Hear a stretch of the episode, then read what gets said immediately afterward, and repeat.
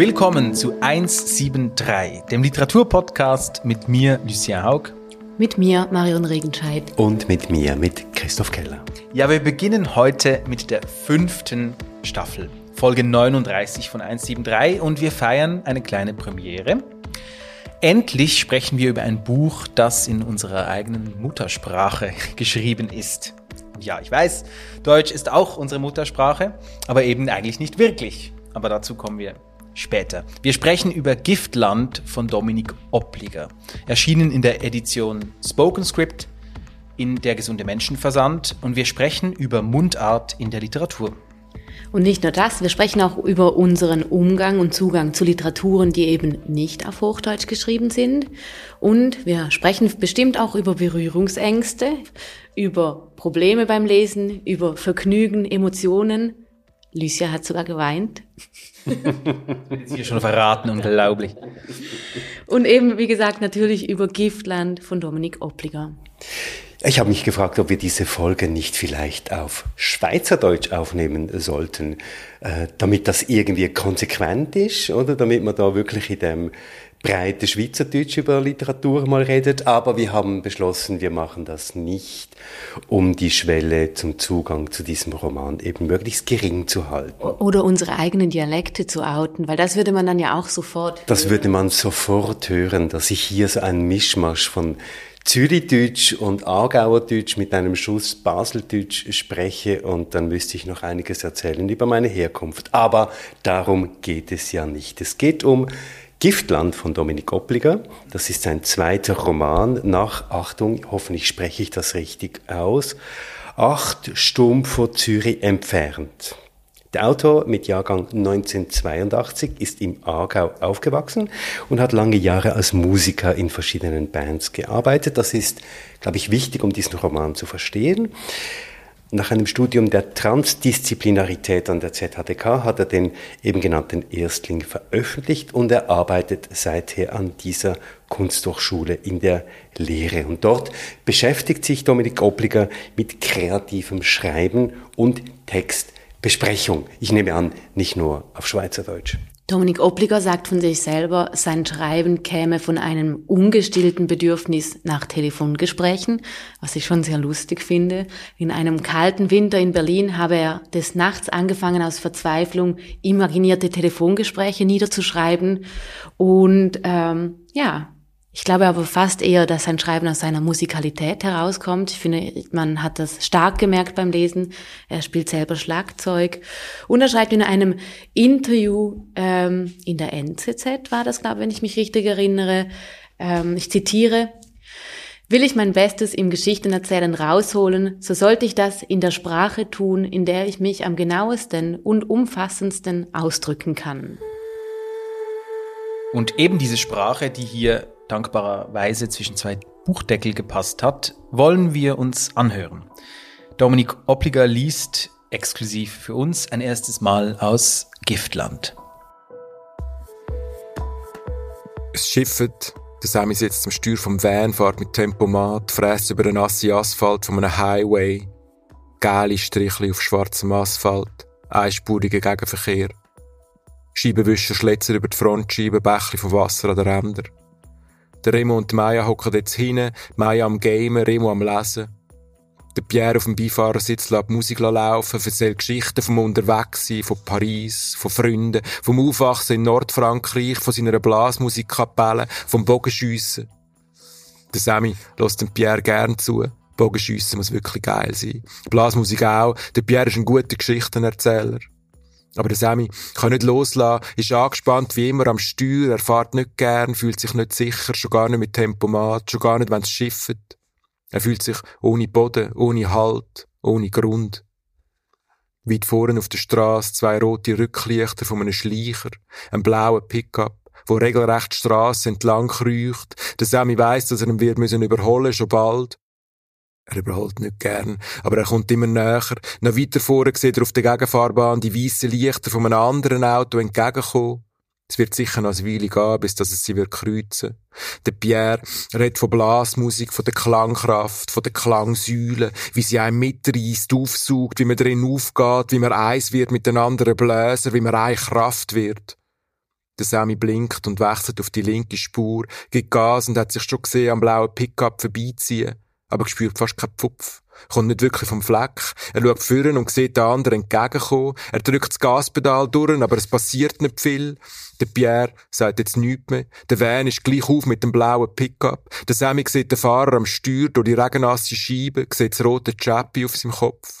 Lass mich vorbei, du Arsch, denkt er, und kommt das Gefühl über den anderen beschleunige auch.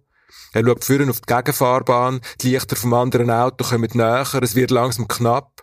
Er hört ein schnelles Klopfen, tak, tak, tak, tak, tak, tak, dann spürt er es auch. Der Van fährt auf der linken Aussenmarkierung von der Gegenfahrbahn. Er verschrickt, der Pierre sagt, wow, easy. Der Sammy spürt keinen Boden mehr unter seinen Füßen, er reißt das Steuerrad um, viel zu abrupt. Der Van kommt ins Schlinger, er rammt fast Blau. Das Auto, das entgegenkommt, blendet auf. Der Sammy ist blendet, kurze Panik, er bremst ruckartig, das ganze Auto zuckt, stolpert und hüpft vorwärts. Und im Sammy im Kopf die Stimme von seinem Fahrlehrer, ABS, jetzt spürst du ABS. Er stemmt sich mit Arm und Bein gegen den Schub, der Pierre stützt seine beiden Hände aufs Händchenfach, der blaue Pickup zieht endlich neben ihnen davon, der Sammy zieht nach rechts auf die rechte Spur, das Auto, das entgegenkommt, rauscht auf der Gegenfahrbahn vorbei, Wasser spritzt an die Seite vom Van, ein langgezogenes Hupen wird langsam leislicher.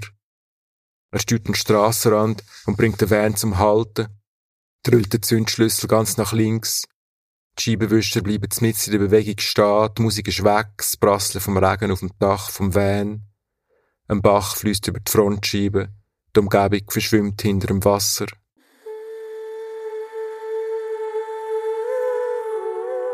Das war Dominik Oppliger mit einer ersten Lesung aus Giftland. Ja, wir haben es andeutungsweise mitbekommen. Wir folgen in diesem Roman Sammy, einem Schlagzeuger einer Schweizer Band, die gerade auf USA-Tournee ist. Also quer durchs Land reist, von Norden nach Süden, von Süden nach Osten und so weiter. Es ist der Alltag on the road. Das heißt, viel Zeit in diesem Van, in dem sie unterwegs sind, auf Highways, in Motels, in schlechten Restaurants, in Clubs, die man von Tag zu Tag immer weniger voneinander unterscheiden kann. Ja, und das ist ein Roman der Gleichmäßigkeit und der Gleichförmigkeit. Also dieser Van fährt durch die USA, mehr oder weniger kreuz und quer.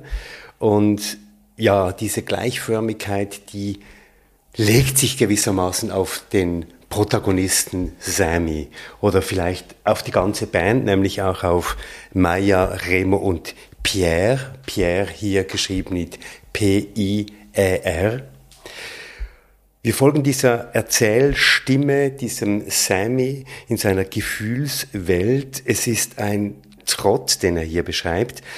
Und dieser Zustand, in dem sich Sammy befindet, ist radikal und zuverlässig, spaßfrei. Oder manchmal sogar depressiv, was aber durchaus biografische Gründe haben könnte. Ich weiß es nicht so genau. Ich habe Sammy so ungefähr in die 30er äh, vermutet. Jetzt noch nicht ganz Midlife Crisis, aber trotzdem irgendwie in einem Punkt im Leben, wo man nicht so genau weiß, ähm, wie denn das eigentlich weitergehen soll. Ähm, eben, du hast es schon gesagt, Christoph, das Leben kommt ihm vor wie ein Loop, es sind alles Wiederholungen und äh, man hat das Gefühl, er kommt mit nichts so richtig, richtig in Kontakt. Daher eben auch das Gefühl, glaube ich, von einer gewissen depressiven Phase oder Verstimmung. Es ist sehr ich-bezogen und es bleibt so entfernt von allem wie eben auch in diesem Van, sie sind wie so abgekopselt und reisen über diese Straßen und alles bleibt außerhalb, auch da kommt nichts wirklich herein. Und dann erfahren wir, vielleicht hat das auch einen Mitgrund für seine Stimmung, dass ähm, das mit der Liebe bisher bei ihm auch noch nicht wirklich geklappt hat, bei einer Pro Kommt er nicht an, oder? Er kommt nirgends an, nicht mal in der Liebe kommt er irgendwo Ja gut, also das ist auch schwierig, in der Liebe anzukommen. Das wäre ein wahnsinnig großer Anspruch. Ähm, aber es, es gibt dann so ein lustiges Moment, finde ich, von der Pro Party. Und eben auch das, vielleicht kommen wir darauf zurück, ist einfach wahnsinnig schweizerisch, dass diese Schweizer am Schluss dann doch nur mit Schweizer abhängen. Aber eben bei dieser Pro Party taucht auch Esther auf. Aber die möchte, glaube ich, lieber einen anderen.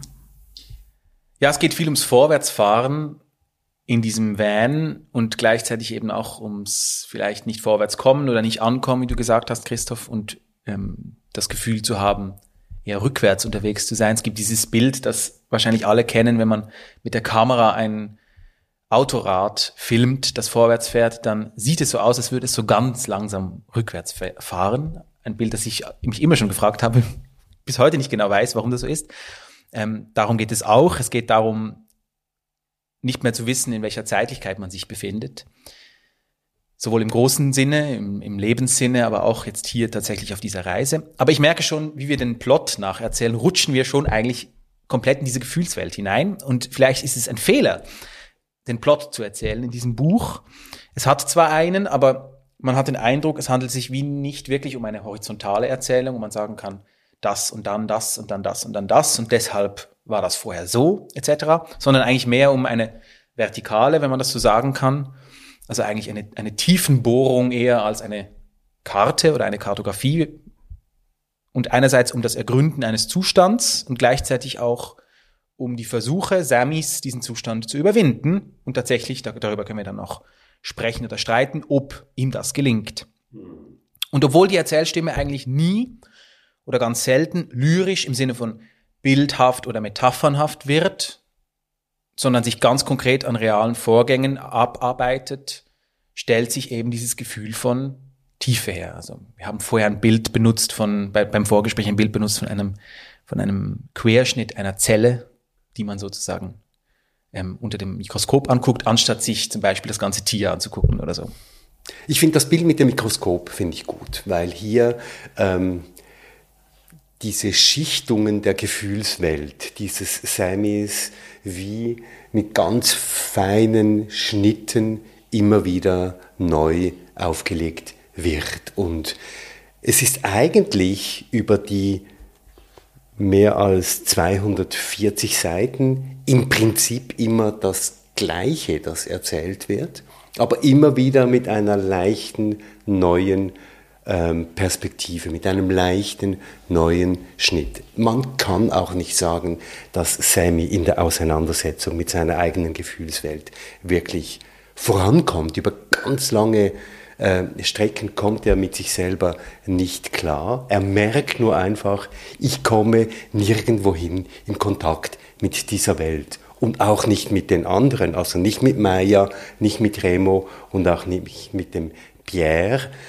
Ja, ich glaube, auf so dieser inhaltlichen Ebene hast du durchaus recht. Ich habe aber das Gefühl, dass es diese Geschichte so erzählt ist, wie sie erzählt oder wie sie eben erzählt ist, gar nicht so unbedingt mit dem Inhalt zusammenhängt, sondern dass es so in die Tiefe geht, vor allem eben aus der Sprache herauskommt. Also, dass wir im Schweizerdeutschen ja eigentlich nur eine Zukunftsform haben, so eine Art Futur proche, sage ich jetzt mal, ähm, von einem auf Schweizerdeutsch Ich gango ähm, nachher gang ich go baden oder go schwimmen oder go posten. So, das ist ja quasi die Zukunftsform oder in der jetzt Vergangenheitsform. Hast du, jetzt hast du doch deinen, deinen Dialekt verraten. Ich glaube, dass darüber keine Zweifel bestanden, über all unsere Dialekte, ich würde jetzt mal sagen.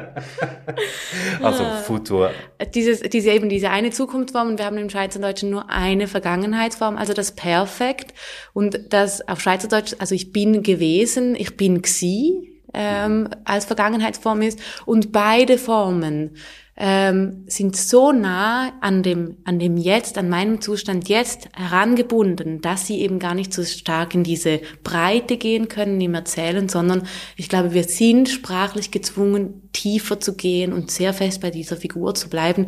Und daher, glaube ich, ist es dieses Gefühl. Ich glaube, das Gefühl kommt wirklich aus der Sprache heraus ähm, und gar nicht so sehr aus dem Plot. Aber wir wollen noch nicht zu weit vorgreifen. Wir werden diesen Faden noch einmal aufnehmen später. Ich möchte zuerst von euch natürlich wissen, wie es euch denn beim Lesen ergangen ist.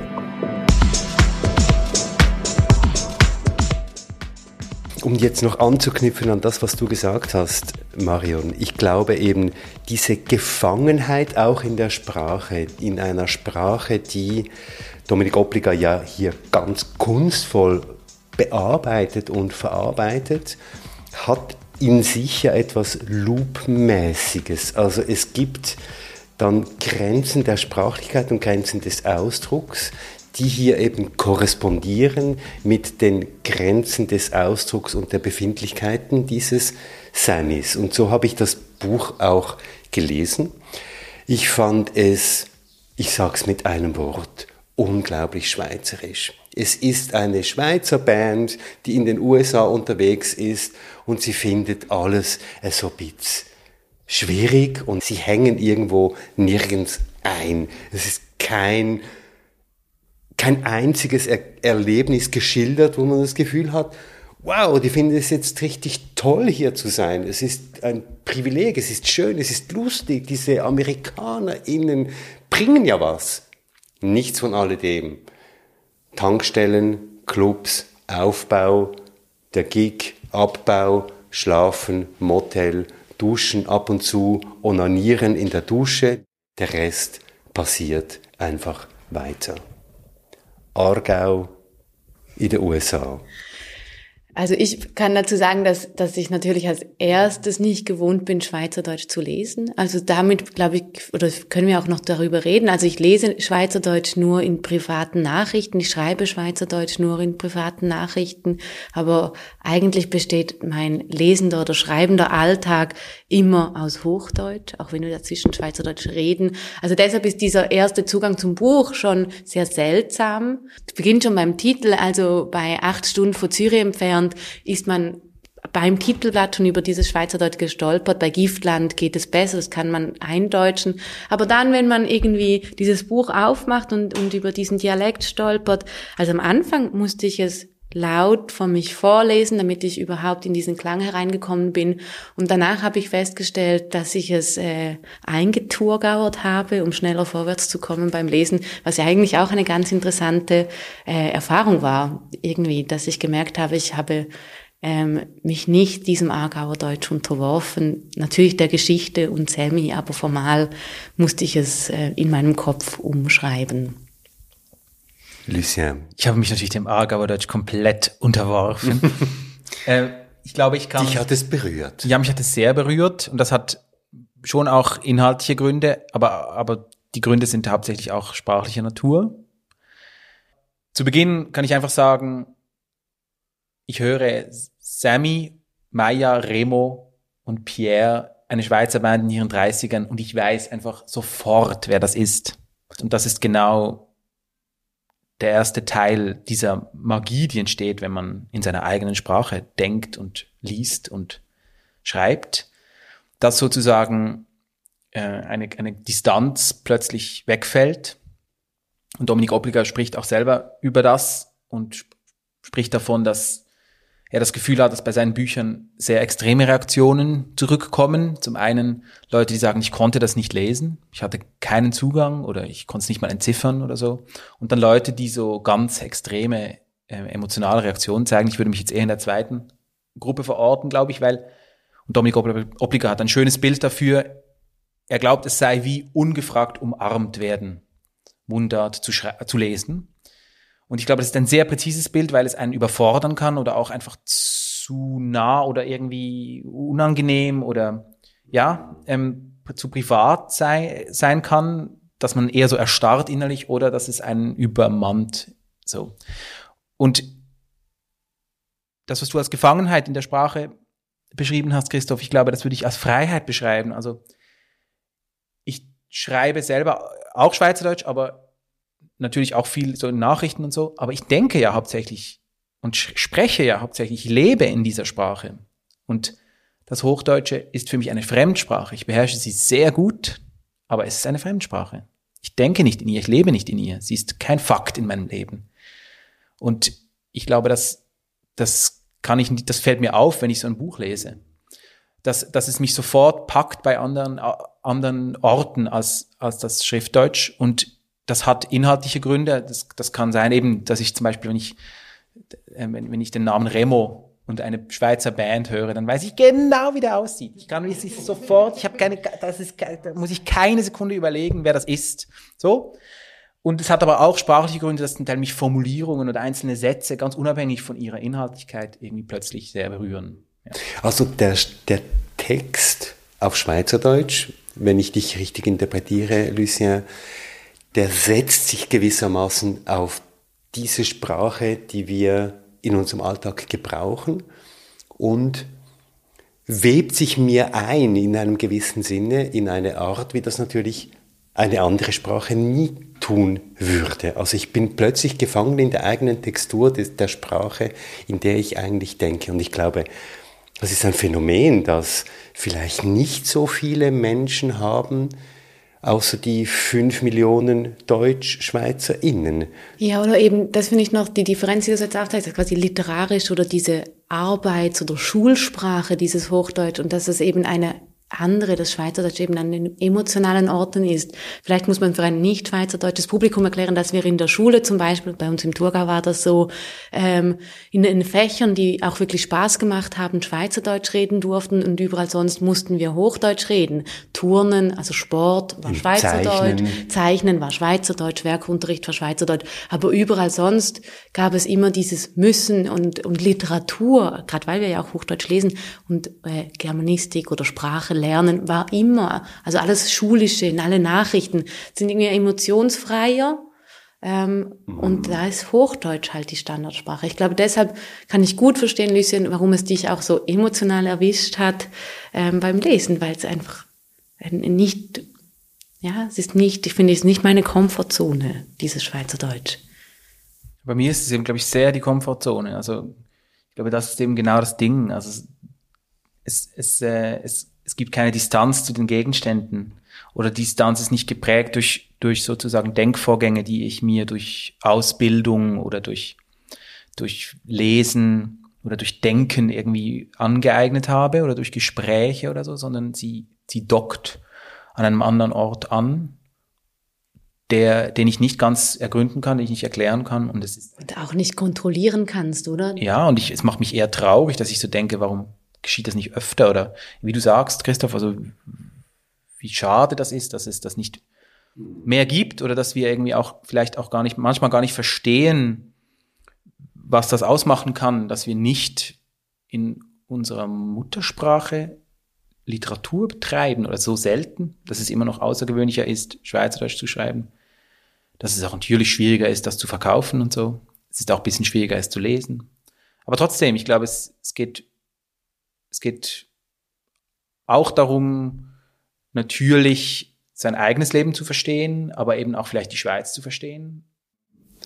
Eben auch in dieser, wie Marion gesagt hat, sprachlichen Beschränktheit, oder? In dieser Dreizeitlichkeit, die immer an den Präsens gebunden ist, auch in der relativ begrenzten äh, grammatikalischen Ausformung oder dann auch wieder in der Ausdifferenzierung. Also ich merke ja, wenn ich jetzt Berndeutsch lese, ist das schon wieder eine Distanznahme zu, ähm, zum Text, den ich ja aus anderen Sprachen auch kenne. Und wenn ich jetzt Walliser Deutsch lesen würde, wäre das nochmal eine größere Distanz. Aber hier, Dominik Oppliger ist tatsächlich gewissermaßen in der Mitte der Deutschschweiz, dieses Aargauer Deutsch, das ist gewissermaßen dort, wo alle irgendwo andocken können. Ja, und was ich interessant finde, und ich glaube, die Schere tut sich bei uns jetzt auch auf im, Gespräch, dass es beides ist, dass es eine Doppelung ist, die einerseits die Distanznahme und andererseits das zu nahe sein. Also dann kommen wir mhm. trotzdem wieder zu diesem Bild der Umarmung. Und ich glaube eben auch, wenn du sagst, die Sprache Schweizerdeutsch ist beschränkt, grammatikalisch gesehen zumindest, muss ich aber sagen, mit dem Reichtum, und darauf wolltest du, glaube ich, auch vorhin hinaus, Lucia, den wir ja eben haben, weil wir mit damit aufwachsen, dass ich fünf Wörter für einen Baum kenne und so weiter und so fort. Also, dass es, dass es viel reichhaltiger ist, als einfach, wenn ich sagen würde, das ist eine Buche. Also, und dass es diese, diese Reichhaltigkeit hat im Dialekt, ähm, macht so die Schere auf, die wir, glaube ich, nicht ganz kontrollieren können. Ähm, und was aber interessant ist, jetzt um nochmal um auf dieses Buch zu kommen, ist, dass ich finde, ähm, es ist interessant, wenn wir darüber sprechen, wie provinziell, oder ich hatte das Gefühl, schweizerdeutsche Bücher haben immer diesen Ruf von, von nicht richtige Literatur sein, provinzielle Literatur zu sein, und darüber aber zu sprechen, wie trotzdem, wie groß eben auch Mundartliteratur sein kann und dass wir hier wirklich einen Roman lesen und nicht nur als Geschichtlesung. Und man muss vielleicht dazu auch sagen, es gibt schon Entwicklung also möchte dir ein bisschen widersprechen, Christoph. Also Sammy kommt schon ein bisschen aus diesem Loch raus, eigentlich durch einen einfachen Trick, der auch mit Zeitlichkeit und mit Vorwärts und Rückwärts fahren und gehen besonders zu tun hat. Ich weiß nicht, dürfen wir den nee, den, den verraten wir jetzt nicht. Das ist, ist vielleicht ein bisschen gespoilert. Aber er schafft es irgendwie, etwas umzudrehen in seinem Leben und dadurch auch im Leben seiner Mitmenschen, der Band, aber auch sonst im Umfeld dieser Reise etwas auszulösen. Gedanken über sich selber zu verändern und gleichzeitig auch vielleicht Gedanken Bezug auf die eigene Vergangenheit umzudrehen, umzudeuten und vielleicht eben genau dieses Vorwärtsdenken, das wir von der Sprache her eingeschrieben haben, dass wir eigentlich nur vom Jetzt aus so ein bisschen in die Vergangenheit, ein bisschen in die Zukunft schauen können, das etwas zu unterlaufen. Eben der Roman hat ja zwei Richtungen eigentlich. Das eine ist eben dieses Vorwärtsfahren, diese Vorwärtsbewegung und dann eine Rückwärtsbewegung. Das wird auch vom Layout im Buch äh, so markiert. Rechtsbündig, linksbündig. Eine Rückwärtsbewegung, wo eben Sammy immer wieder versucht, irgendwo anzuknüpfen an seine Vergangenheit, unter anderem an sein Austauschjahr, das er mal in den USA gehabt hat und wo er dann auch emotional versucht, irgendwie wieder dahin zu kommen, wie er sich damals gefühlt hat als Teenager in diesen USA und diese Rückwärtsbewegungen haben schon auch etwas sehr Bildhaftes. Es hat natürlich auch, muss man sagen, Längen. Diese Rückwärtserzählungen gehen dann manchmal doch sehr, sehr lange. Ich würde vorschlagen, wir hören noch einmal hinein, wie das so klingt, wenn Dominik Oppeliger liest, exklusiv für uns für 173. bisschen später steht er an der Bar, nimmt einen Schluck von einem Gin Tonic, den einem Tester vorher in die Hand gedruckt hat, und schaut zu, wie sie mit dem Gianmarco tanzt. Die beiden haben sich schon beim Ankommen an der Party wie alte Freunde begrüßt, darum ist er ja vorher neben dem elenden Schnurri gelandet. Der Gianmarco, wo der Esther zum Heusagen seine fleischigen Lippen auf die Backe gedruckt hat. Sein wurstiger haariger Mittelfinger mit dem silbrigen Totenkopffingerring, wo der Esther grossväterliche Haarsträhne hinter Ohr gestrichen hat aber dessen scheint ihn zu mögen. Gianmarco, Kurator aus Zürich, mega schlauer Sieg, für sie ein wichtiger Mentor, der wichtigste eigentlich. Und das mag ja alles sein, aber eigentlich hat sich das auch mit gewünscht gehabt, dass Tester und er heute ein bisschen zusammen schnurren Oder eigentlich hat er sich das gewünscht, was er sich immer wünscht, wenn er Tester trifft. Nämlich, dass sie ganz für sich sein können er ist noch ganz bei der Esther, wo jemand an der Bar auf Schweizerdeutsch angequatscht und er sich vorkommt wie am Flughafen, wenn man nach der Ferien im Ausland plötzlich wieder auf Schweizerdeutsch angequatscht wird. Er fühlt sich ertappt und das Schweizer Sein holt ihn grad nochmal ein. Die Hochstapelei, er sagt jemand aus der grossen, weiten Welt, hat in der Fremde so wunderbar funktioniert. Und auf einen Schlag ist sie weg und er ist wieder der Sammy aus Zürich und doch gar nicht viel anders als andere. Oder zumindest nicht so, wie er zwischen Rückbank und Backstage und Bühne und Merch Table und Motel Six und auf der Straße von New York City gern gemeint hätte. Aber da, neben ihm an der Bar, stehen zwei schicke Frauen und ein schicker Mann. Ich kenne die aus Zürich, sagt der Mann, vom Gesehen. Er sagt gerade ein paar Monate in NY, in einer Residency, er sagt Grafiker und jetzt geht seine Freundin und ihre Freundin auf Besuch und heute eben da, der Swiss Party. Die beiden Frauen reden Berndeutsch, wollen wissen, was der Sammy in New York mache. Ah, geil, auf Tour, crazy, wie's Leben auf Tour so sagt, wollen zu wissen. Der Sammy erzählt das eine und das andere und weiss nicht recht, was sagen, kommt sich immer vor wie ein Blöffer. Sie bestellen Bier für alle, es schmeckt nach Harz, nach Nadelbaum. Für den Sammy sein Geschmack, zu viel Geschmack. Er bringt den ersten Schluck ab und erzählt den anderen von einer Nacht, ein paar Tage zurück, wo er würgend über einer WC-Schüssel in einem Motelbadzimmer verbracht hat und der Tannengeschmack von zwei, drei drei, vier, fünf Bier zu viel, einfach nicht will aus seinem Maul verschwinden. Der Pierre hat ihn am nächsten Morgen auf dem Badzimmerteppich geweckt und ihn lachend unter die Dusche geschoben. Die anderen reagieren nicht recht auf die Geschichte oder haben seinen Partylärm ihnen nicht recht verstanden. Und der Sammy, der sowieso genug vom Erzählen hat, fragt, was sie denn so machen. Mode, sagt die eine, sie haben das Label zusammen und arbeiten nebenan fürs Theater als Ausstatterinnen. Klar, darum so schick, darum so angekommen, darum so Teil von einer Welt und der Sammy in seinen Tourlümpen und seinen Wildlederboots lässt nicht zu, stellt Anschlussfrage um Anschlussfrage, damit es ganz sicher keinen Platz für Fragen an ihn gibt und schafft es immer wieder knapp, den Faden zu behalten, damit es gerade nochmal für eine Frage langt. Er ist da in New York. Er trinkt nach Harz schmöckendes Bier an einer Party von Pro Helvetia. Er lässt anderen Menschen zu, die auf Berndeutsch reden oder Zürichdeutsch, von Erreichtem und noch zu Erreichendem, von Plänen und Ziel und was sie noch müssen, damit sie so wie kommt und nachher dann, ja nachher, was nachher? Der Sammy ist müde, mag nicht mehr zuhören, will ins Bett. Esther ist vorhin gegangen, zusammen mit dem Schnurri. Ich kann Tschüss sagen, sie teilen sich ein Taxi mit dem Gian Marco, über welche Mikro. Gian Marco, Schnurri, Laberfresse, nein, danke, er bleibe noch ein bisschen.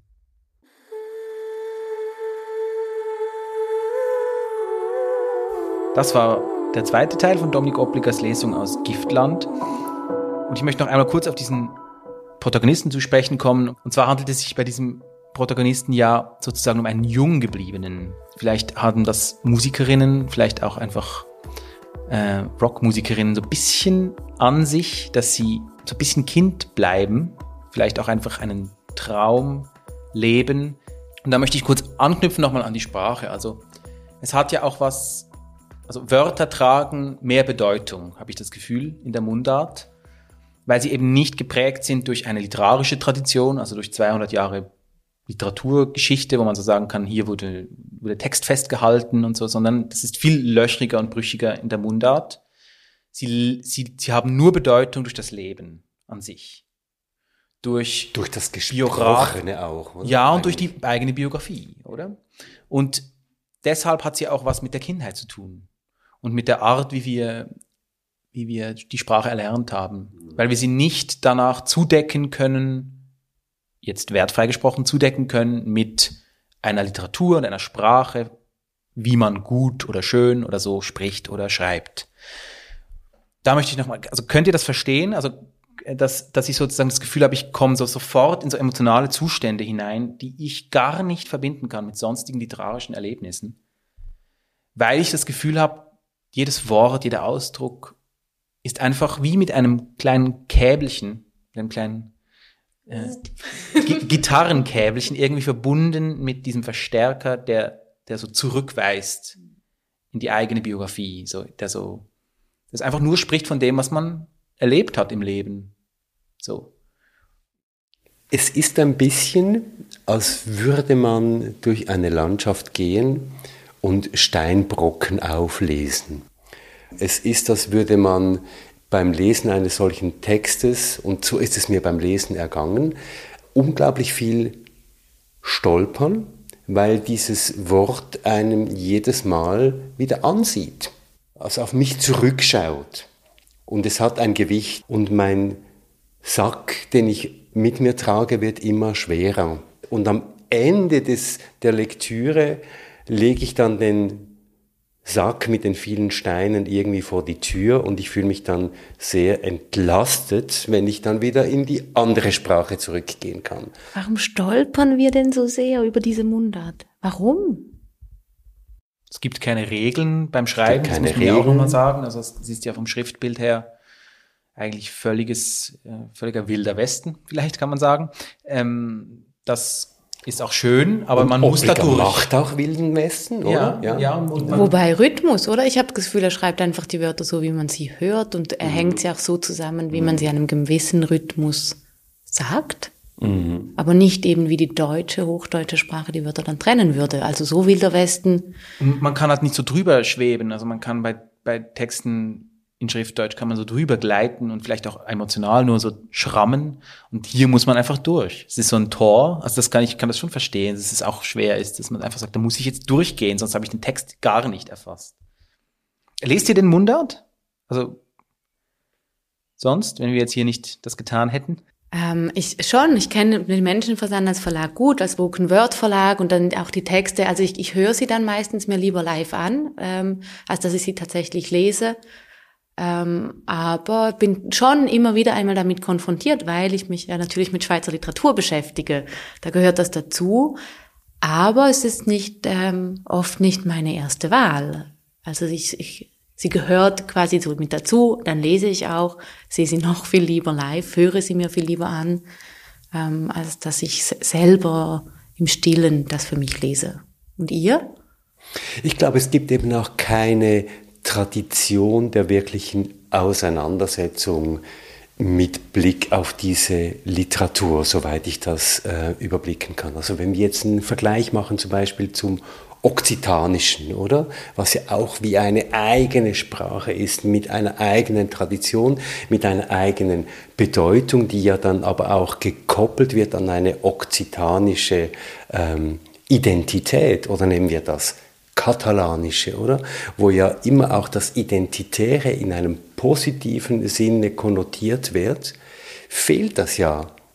Gibt es nicht, oder? Diese Art von Reden über die schweizerdeutsche Literatur. Also gibt es, glaube ich, schon. Es ist einfach die Frage, in welchen Sphären man sich bewegt. Also, weil, weil es hat ja auch was damit zu tun mit den Erwartungen, die man hat an den Betrieb oder auch in welchen Resonanzräumen man sich bewegen möchte. Ich glaube, auch viele Autorinnen und Autoren möchten die anderen beiden deutschsprachigen Länder auch als Markt nutzen, auch als, ich möchte es gar nicht abwerten, sondern auch einfach als, als, ja, als inhaltlicher Resonanzraum nutzen, fühlen sich auch kulturell zu Recht äh, diesen anderen Ländern auch zugehörig ich glaube, die Deutschschweiz ist ja auch einfach grundsätzlich sehr nach Deutschland gerichtet, in vielen, vielerlei Hinsicht.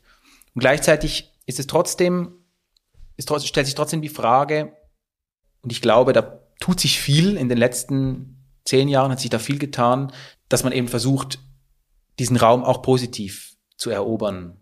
Also, dass man gerade diese Angst, die man hat, vielleicht äh, national zu denken oder einfach so in den eigenen Landesgrenzen zu denken, dass man versteht, dass es heutzutage auch mit Übersetzung, gerade auch zum Beispiel im Film oder so, durchaus auch einfach tolle Dinge machen kann, die dann nicht gleich sterben auf der anderen Seite der Grenze, sondern die, die durchaus auch ihr, ihr künstlerischen Eigenwert erst so entwickeln können. Und dass man gerade auch in der, Musik zum Beispiel nehme ich sehr wahr, dass viele junge Bands einfach gerne in der Sprache sprechen oder singen, in der sie halt leben. Und dass das immer wieder gesagt werden und gedacht werden muss, das überrascht mich schon. Also, oder ich weiß auch gar nicht, da würde mich auch noch eure Meinung interessieren, was das vielleicht auch einfach mit einem Land macht, das keine oder so wenig Kunst in der eigenen Sprache hat. Ähm, was es auch mit vielleicht Leuten macht, die keinen Zugang finden zu Kunst. Das, wenn ich zum Beispiel was Schweizerdeutsches schreibe, dann kommen immer die Leute und sagen, ja, da versteht es sie die Hälfte nicht. Und ich sage immer, ja, wenn ich, ich kenne so viele Leute, also es gibt so viele Leute, die können kaum Hochdeutsch sprechen in der Schweiz. Das ist für die so unangenehm. Und zwar nicht nur Leute irgendwo auf dem Land, sondern auch in der Stadt. Und es ist auch ein Tabu, dass, dass wir einfach so gewohnt sind, immer wieder mit deutschen Personen irgendwie unterwegs zu sein. Aber es gibt ganz viele Leute, für die ist das wirklich schwer. Und das, das nicht zu vergessen, finde ich manchmal auch, tut vielleicht auch gut so. Dieses Schweizerdeutsch im Geschriebenen und da komme ich wieder auf den Roman zurück, lebt davon, dass es Schweizerdeutsch ist, was jetzt sehr tautologisch tönt, bedeutet auch, es ist eigentlich nicht übersetzbar.